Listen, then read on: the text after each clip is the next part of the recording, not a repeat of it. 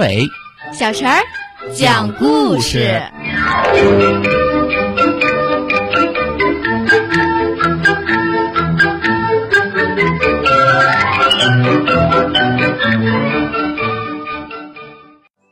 请听故事：头发痒痒。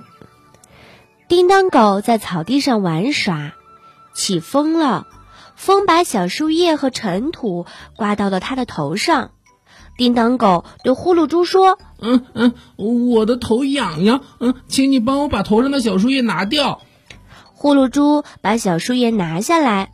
叮当狗说：“哎哎呀，怎么还痒痒啊？”草莓兔走过来看，吃惊地说：“呀，你的头发怎么有小虫呢？”